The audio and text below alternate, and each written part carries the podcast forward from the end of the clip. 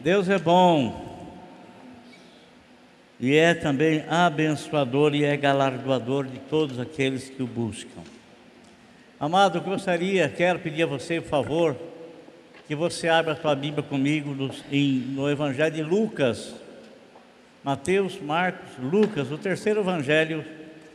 Os três primeiros Evangelhos são os Evangelhos sinópticos, os Evangelhos que falam da pessoa do Senhor Jesus Cristo, do homem Jesus. E o Evangelho de João é o Evangelho que fala de Jesus como Filho de Deus.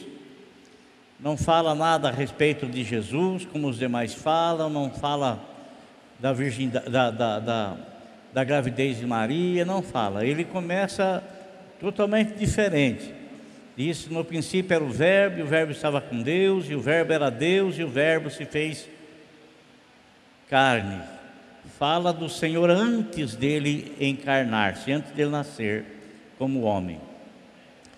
E aqui o Evangelho de Lucas, que foi escrito, Lucas, que é chamado de um médico amado, amigo do apóstolo São Paulo, pessoa que conviveu com o apóstolo São Paulo, que falou muitas coisas, escreveu muitas coisas a respeito é, de, daquilo que Paulo fez, né? Pelo que nos parece, ele foi companheiro de Paulo também lá na prisão em Filipos, né? Porque ele usa o pronome nós, falando, dizendo que estavam presos, né? Então, incluindo, porque ele que escreveu também o Ato dos Apóstolos.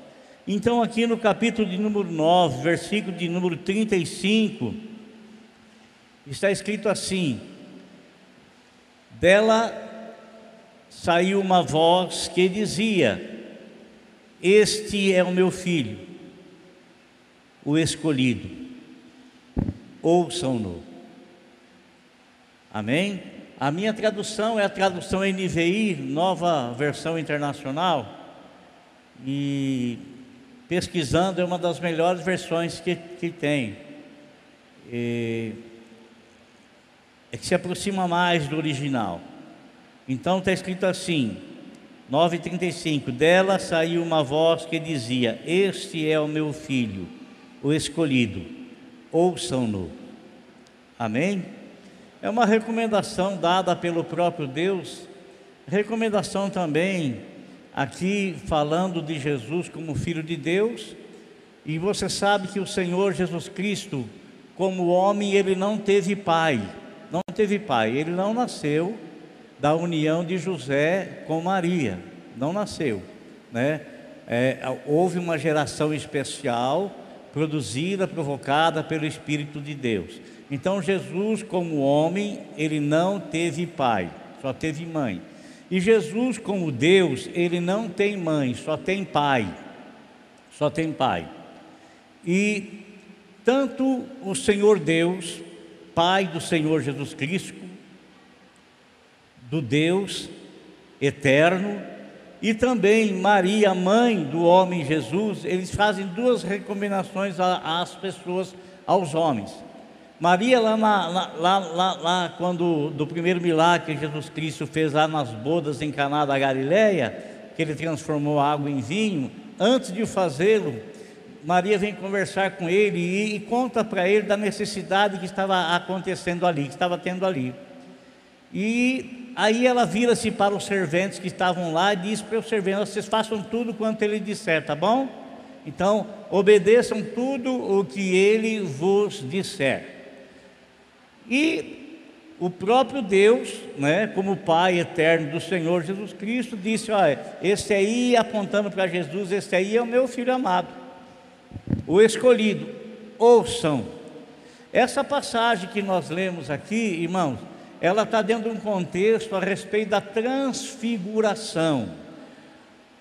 Paulo ele fala com muita propriedade que o Senhor Jesus Cristo ele deixou o esplendor de sua glória. Ele se humilhou, ele não perdeu nada, ele deixou por um período de tempo aquilo que ele tinha junto ao Pai eternamente. Deixou por um período de tempo para se fazer homem, para se fazer homem. Então ele não perdeu. E nosso Senhor, Jesus Cristo, meus irmãos, nessa passagem aqui que nós estamos falando, ele levou três dos seus amigos mais chegados, né? é difícil dizer isso, mas convenhamos, né? Em todos os locais que nós estamos, é, que nós lidamos, você sabe que a gente se, se identifica mais com uns do que com outros, e os outros às vezes se identificam mais conosco do que com as outras pessoas, né? E por isso às vezes é uma amizade mais chegada, né? E esses e nosso Senhor Jesus Cristo, ele escolhe três dos doze discípulos. Todos eles foram escolhidos pelo Senhor, todos eles, indistintamente, todos eles foram escolhidos pelo Senhor. Mas houve ocasi ocasiões especiais que o Senhor Jesus Cristo, desses doze, escolheu os três para que estivesse mais junto dele, mais perto dele. Por exemplo, quando o Senhor Jesus Cristo foi lá na casa de Jairo e a filha dele dessa estava morta, todos os doze estavam acompanhando. Mas quando ele entra no quarto da menina para ressuscitar a menina, só três dos doze entram com ele: Pedro, Tiago e João. Quando nosso Senhor Jesus Cristo ele institui a Santa Ceia, após ele instituir a Santa Ceia, mudando a Páscoa para a Santa Ceia, então ele está ali com os doze, Judas Iscariotes, o traidor, está ali junto dele, e ele fala para Judas assim: Olha, o que você tem que fazer, vai e faça rapidamente. O Senhor, logicamente, sabia que Judas haveria de traí-lo, e que na hora que o Senhor liberou essa palavra, a Bíblia fala que Satanás entrou na vida de Judas e o levou para trair a Jesus, entregar Jesus às autoridades políticas da época e às autoridades eclesiásticas também da época. Nosso Senhor, o que, que ele faz? Ele pega os onze, os onze, não mais os doze, mas os onze, e ele sai dali do cenáculo onde ele estava, e ele vai para onde? Ele vai lá para o jardim do Getsemane. Quando ele está no jardim do Getsemane, oito dos onze discípulos ficam num determinado local. E aí ele chama três: Pedro, Tiago e João novamente, e esses acompanham-o para mais, para, para mais dentro do horto, para a oração. E o Senhor fala para eles, o Senhor dá uma, uma orientação para eles: ó, ficai aqui, orai vigiai, para que vocês não entrem em tentação. Nosso Senhor não falou para eles: vocês orem aí a Deus, para Deus não me deixar entrar em tentação. Vocês orem em favor de vocês mesmos, para que tudo, como se ele dissesse isso, para que tudo que vai acontecer, vocês não caiam em tentação, né? tudo que vai suceder. Aí ele deixou os três ali e ele foi um pouco mais distante para orar. Nessa passagem aqui que eu li ali, amados, a Bíblia nos fala que o Senhor Jesus Cristo ele pega três desses homens, Pedro, Tiago e João. Aliás, o apóstolo São Paulo ele fala que Pedro, Tiago e João eles eram considerados a coluna da igreja. Esse Tiago que a quem Paulo se refere em Gálatas não é o mesmo Tiago dos outros dois aqui, irmão do João.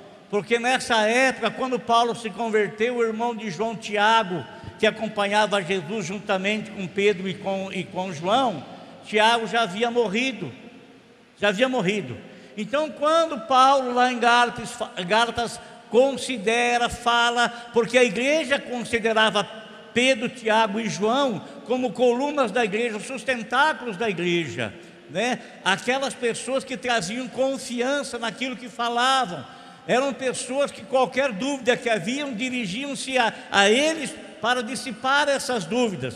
Então Tiago, que é, esse já é irmão do Senhor, que se converteu após a ressurreição do Senhor e Deus do Senhor encontrar-se com ele, esse Tiago foi o mesmo Tiago que na reunião no capítulo 15 de Atos dos Apóstolos reúne toda a igreja para dissipar algumas dúvidas de coisas que estavam acontecendo sucedendo na igreja. Mas não é o motivo de nós falarmos sobre isso agora. E só para diferenciar que esse Tiago, que foi o dirigente, o primeiro dirigente geral do concílio em Jerusalém, não é o mesmo Tiago, irmão de João, que acompanhou Jesus lá na ressurreição da filha de Jairo, que acompanhou Jesus lá na oração no horto e que está acompanhando Jesus agora nessa passagem que nós estamos falando, acompanhando aonde? Lá no monte da transfiguração. E eles vão para o monte da transfiguração. E quando eles sobem lá, irmão, no monte da transfiguração, transfiguração, o que, que é? É mudar a aparência. Transfigurou-se, mudou a sua a aparência mudou. Então, o Senhor estava lá em oração com os três, Pedro, Tiago e João, e a Bíblia nos fala que num dado momento aparecem ali junto deles Moisés e Elias. Moisés e Elias aparecem ali, tem um significado muito importante na aparição dessas duas pessoas. Porque porque Moisés, ele escreveu a respeito de Jesus, escreveu a lei, e nosso Senhor Jesus Cristo disse que não haveria um único J, um único tio, que, for, que seria tirado da lei sem que tudo tivesse cumprimento. Tudo, tudo iria se cumprir. Então Moisés foi esse autor, inspirado pelo Senhor. E Moisés, quando ele morreu, ninguém nunca descobriu o corpo dele, nunca descobriu-se o corpo de Moisés. Penso eu que se alguém tivesse descobrido ou descoberto o corpo de Moisés, né, iriam fazer do corpo dele uma, uma idolatria terrível. Mas a, o contexto é, espiritual da situação não poderia encontrar-se o corpo de Moisés, porque a Bíblia fala que foi o dedo de Deus que o sepultou. O dedo de Deus que ninguém encontrou jamais, jamais, jamais. Então Moisés, ele simboliza a, a lei. Aí aparece também Elias. Elias, ele foi considerado o maior de todos os profetas antes da vinda de João Batista, porque nosso Senhor Jesus Cristo atribuiu a João Batista o maior dos nascidos, dos nascidos de mulher, né? O maior. Então atribuiu a João Batista isso. Mas João Batista, ele veio numa aparência muito, muito, muito identificada com, com Elias. E Elias ali simbolizava todos os demais profetas. Sabe por quê? Porque não tem, eh, Elias não escreveu nada, não tem nenhum escrito de Elias. João Batista também não escreveu nada, não tem nenhum escrito de João Batista. Mas João Batista ele veio para preparar o caminho para o Senhor chegar. E Elias, ele viveu muito tempo antes e ele foi considerado o maior de todos os profetas. Então ali ele estava representando Isaías, representando Jeremias, representando Samuel, representando eh, Ezequiel, representando Daniel, representando os, todos os profetas. E eles estão ali, e eles estão conversando com o Senhor Jesus. Estão conversando com o Senhor Jesus. Irmão, você sabe que o Senhor Jesus Cristo, do 12 aos 30 anos, nós não sabemos nada a respeito dele. Mas dos 12 aos 30 anos era a idade aonde o, o, o, o, adolescente, o adolescente ele ingressava na escola de rabinos e não era a pessoa falar assim, eu quero ser um rabino e não, não era assim. Havia, amado irmão, havia uma tarefa a ser cumprida, havia provas para, pelas quais o candidato a rabinato tinha que passar. E nosso Senhor Jesus Cristo, ele foi escolhido para ser rabino. E durante esse período todo, ele aprendeu as sagradas escrituras não foi à toa que ele recomendou para mim, para você assim: examine as Escrituras, porque vós cuidais ter nela a vida eterna e são elas que de mim testificam. Nosso Senhor Jesus Cristo, ele se identificou dentro das sagradas Escrituras através daquilo que Moisés escreveu e através daquilo que os demais profetas, porque ele foi estudando, estudando, estudando, e ele foi percebendo que aquilo que havia sido revelado a, a Moisés e aos demais profetas estava se cumprindo nele, ele era aquela pessoa de quem eles falavam, de quem estava registrado. Então ele está lá, irmãos, está lá, né? E você sabe que Elias, ele não morreu, Elias ele foi arrebatado aos céus. Então Moisés representa a igreja, que quando o Senhor Jesus Cristo voltar, vai estar morta e ser elevada da terra, e Elias simboliza todas aquelas pessoas que estiverem vivas quando o Senhor voltar, e todas serão arrebatadas e não passarão pela morte, assim como Elias não passou. E ele está lá conversando, irmão, olha aqui. Você se lembra que ao Senhor Jesus Cristo, se lembra, logicamente você não estava lá, mas se lembra que a Bíblia fala, né? Você se, você recorda daquilo que está escrito, principalmente aí no, Evangelho de Lucas.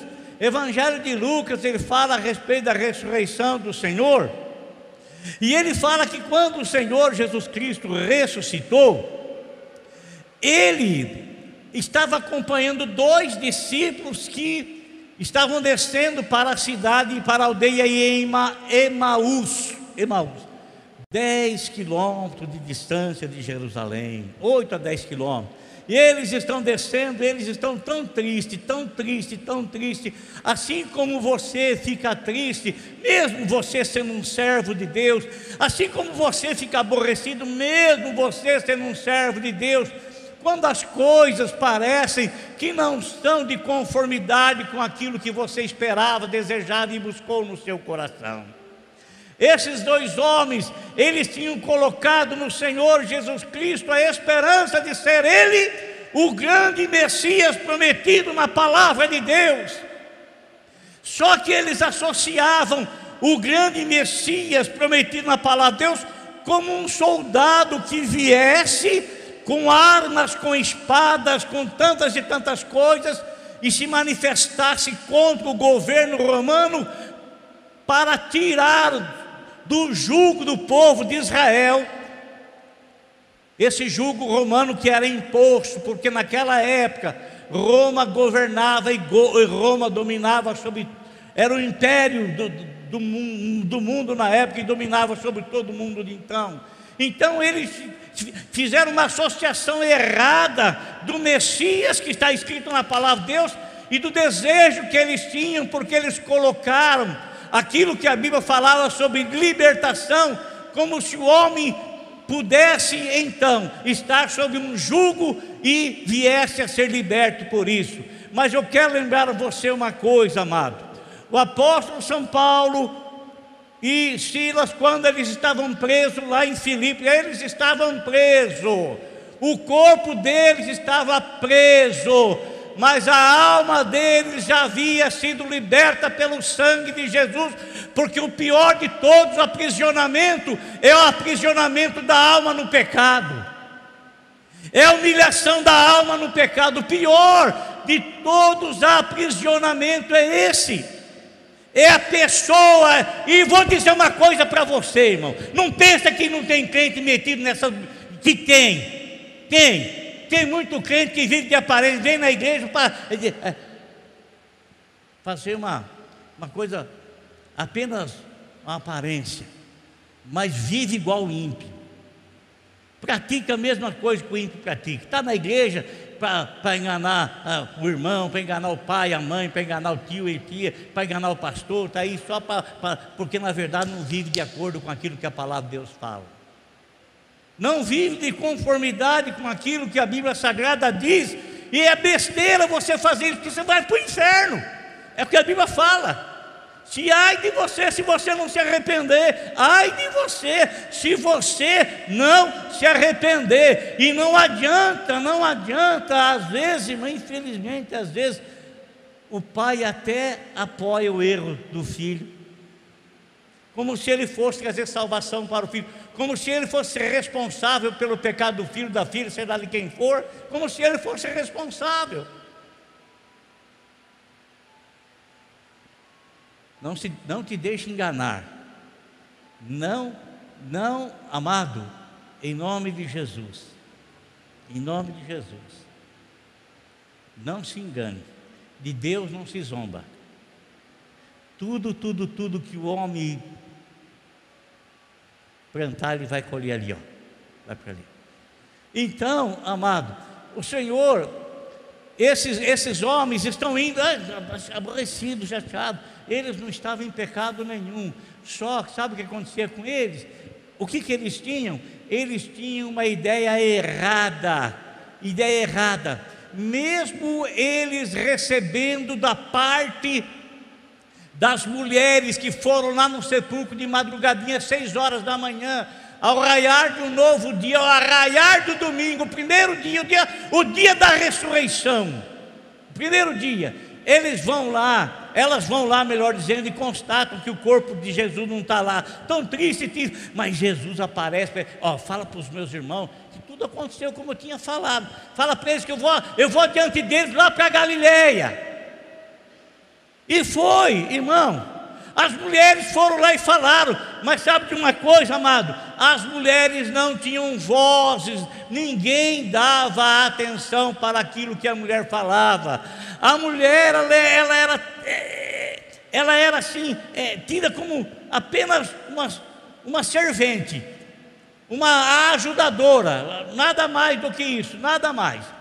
Tanto que, se você notar na Bíblia, as mulheres não eram nem contadas, nem contadas elas Né? Lá na multiplicação dos pães fala assim: havia cinco mil homens, sem contar as mulheres e as crianças. Né? Então não eram nem contados. Mas Jesus veio e quebrou isso aí. Jesus veio e arrebentou isso aí. Diante do Senhor não existe macho nem fêmea, homem ou mulher. Todos são um pertencente ao corpo. Todos são um pertencente ao corpo. Não confunda o que eu estou falando com outras coisas que você tem ouvido aí fora aí que não tem nada a ver, tá?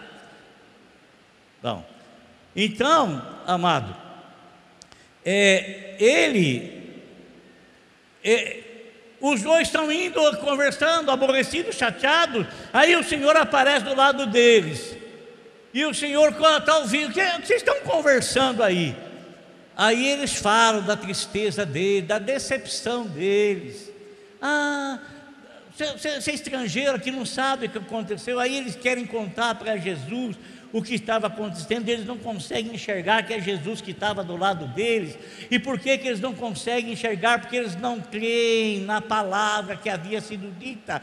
E quando você não crê na palavra do Senhor, amado, você pode ter a presença do Senhor do teu lado e você não vai conseguir senti-la, não vai conseguir percebê-la. Quantas vezes você está passando por aflições e o Senhor fala assim, aquela palavra, olha, eu estou com vocês todo momento, tá bem? Mas por causa das aflições que você está passando, você não consegue senti-lo do teu lado, mas Ele falou que vai estar, tá, então Ele está do teu lado. Ele está aí junto.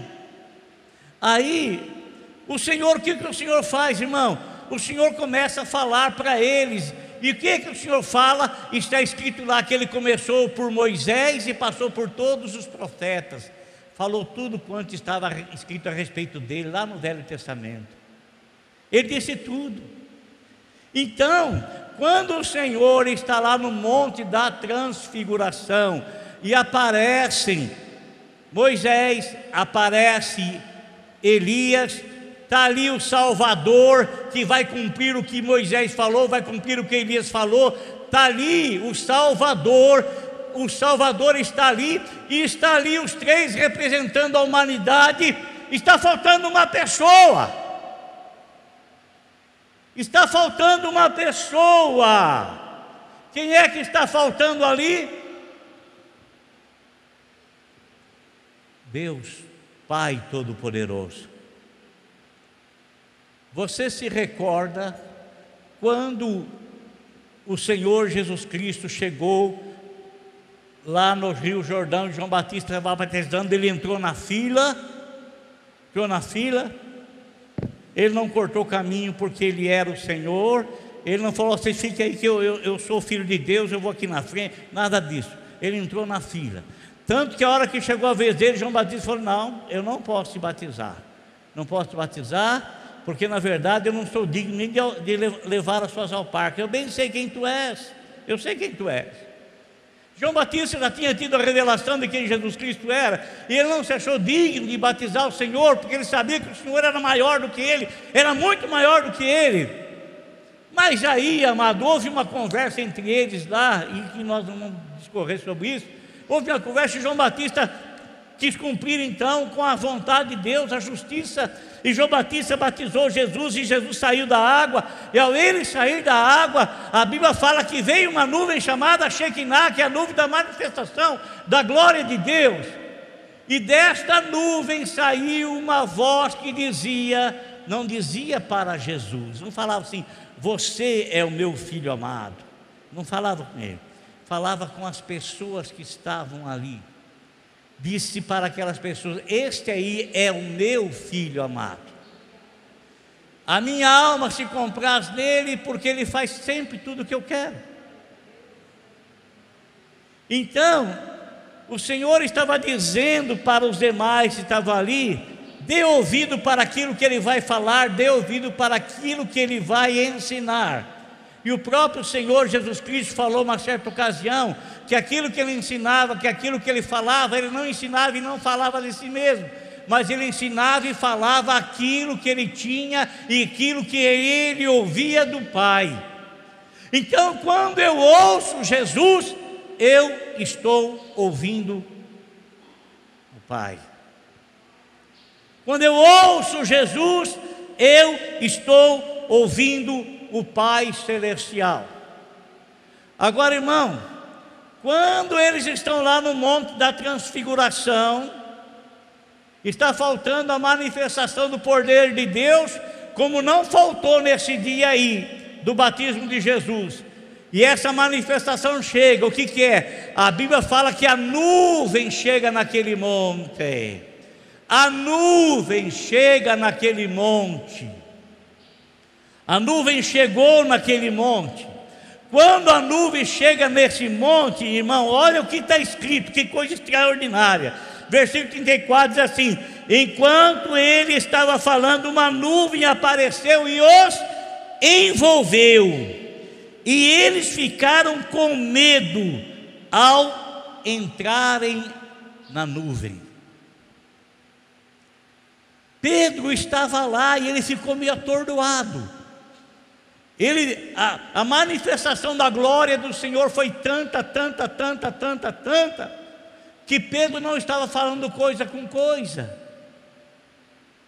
Afetou a mente dele, o resplendor da glória do Senhor ali. Sabe o que a Bíblia fala, meu irmão? Sabe o que a Bíblia diz? que nós não podemos ver o Senhor Jesus Cristo como Ele é hoje. Não tem como.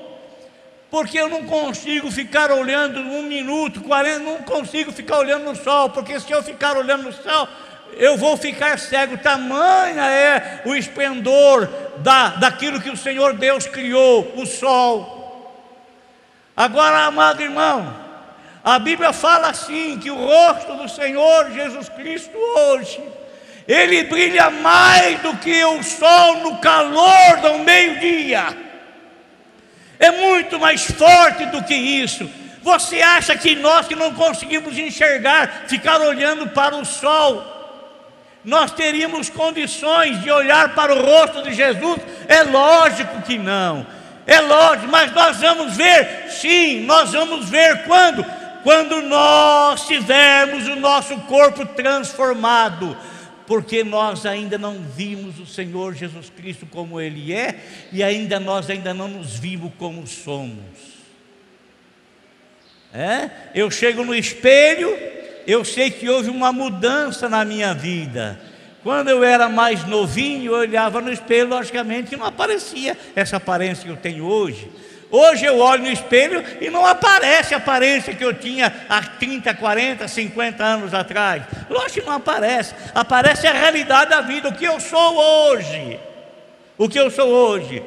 Mas, irmão, isso aqui é criado da terra e da terra ficará. Mas mas nós não conseguimos ver, não conseguimos contemplar da maneira, do modo, da forma como nós somos. Não tem como, não tem como. Nós só nos conheceremos. Olha que coisa tremenda nós não conhecemos como nós somos na verdade, e nós nos conheceremos quando chegarmos diante do Rei dos Reis e do Senhor dos Senhores e pudermos então contemplar o rosto dele que, que brilha mais do que a força do sol no meio-dia. Amém, irmãos?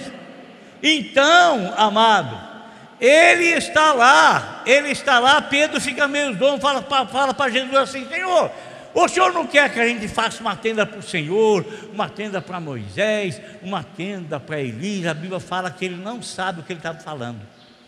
Ele foi tão afetado com o resplendor da glória do Senhor que ele não sabia o que estava falando.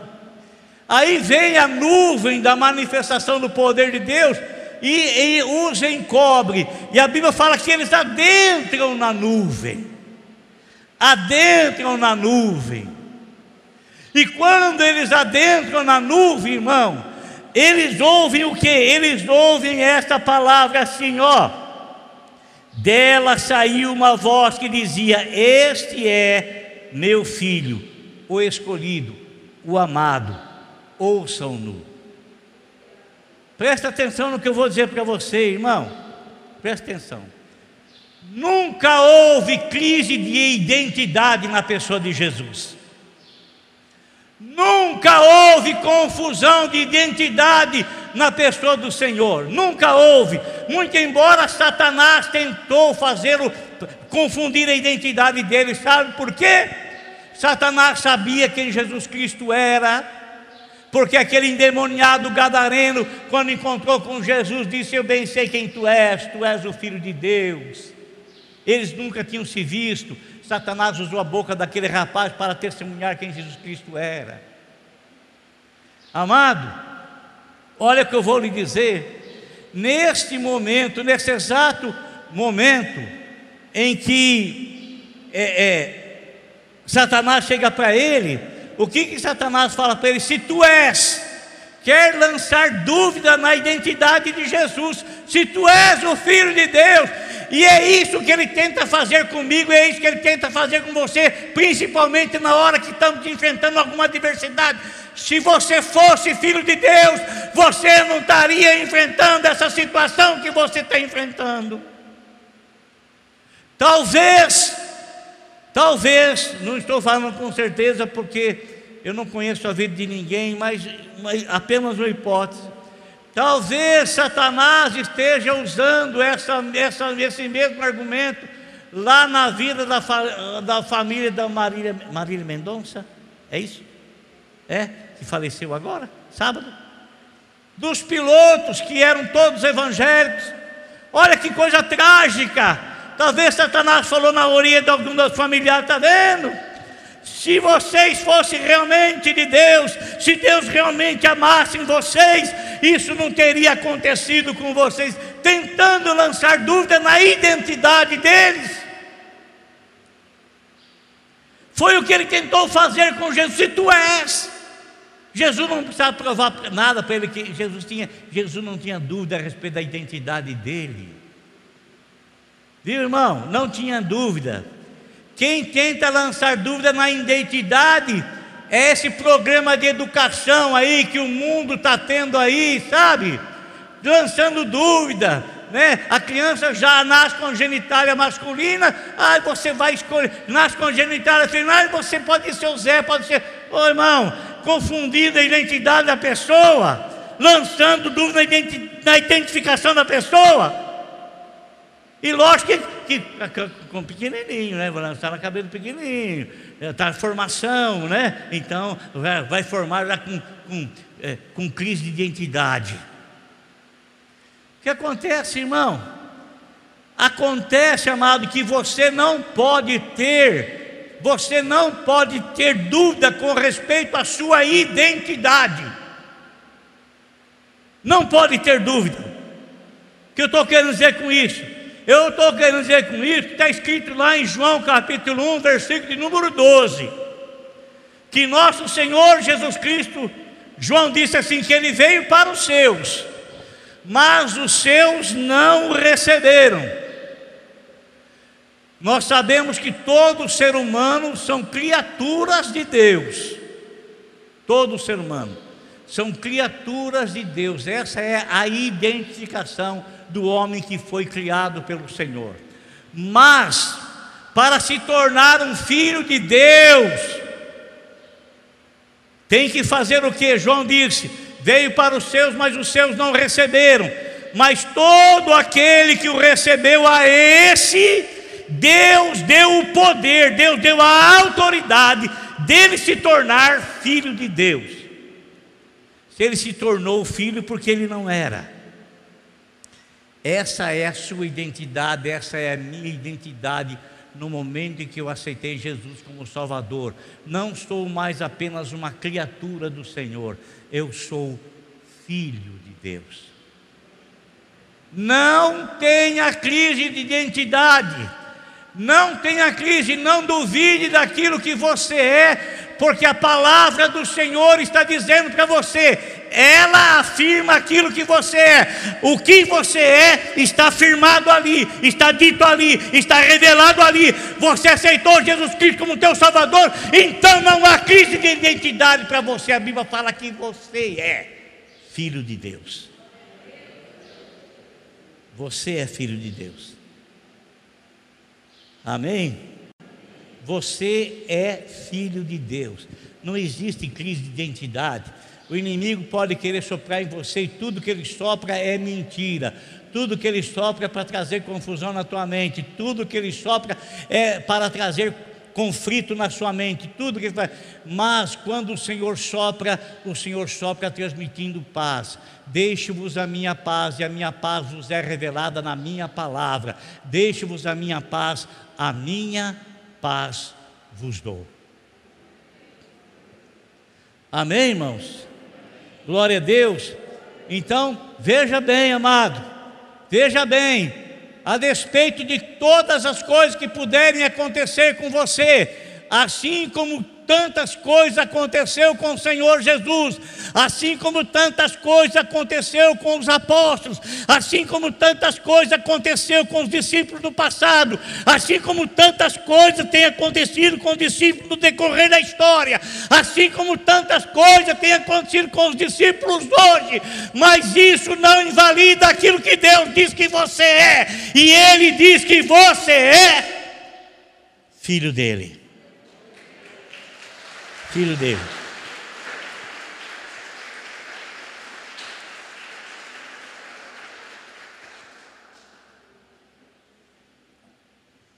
Amém, irmãos? Então, em nome de Jesus, não tenha crise de identidade. O Senhor diz que você é, porque quando o Senhor falou, a nuvem chegou ali e disse assim: Este aí é o meu filho amado, este aí é o escolhido. Ele não estava apontando para Jesus ter ciência disso, ele estava apontando para os demais que estavam ali, para dar ouvido para aquilo que ele estaria falando. Então, amado, Jesus Cristo sempre foi filho de Deus. Ele nasceu filho de Deus. Ele não teve crise de identidade. E você também nasceu como filho de Deus, porque você aceitou Jesus Cristo como teu Salvador. Então você não tem que ter crise de identidade. Você é aquilo que a Bíblia fala que você é. Amém? Glória a Deus. E a Bíblia fala, ah, porque vós sois filhos, Deus enviou sobre vós o Espírito que clama, Abba, Pai. Amém? Glória a Deus. Deus abençoe sua vida. Mas guarda uma coisa que eu vou falar para você, viu? O filho, ele demonstra as características do pai, aquilo que ele tem aprendido do pai, aquilo que o pai orienta, aquilo que o pai fala, aquilo que o pai ensina, aquilo que o pai diz. Esse é meu filho amado, ouça o que ele vai dizer, tá bom? Ouça o que ele vai falar. Ouçam.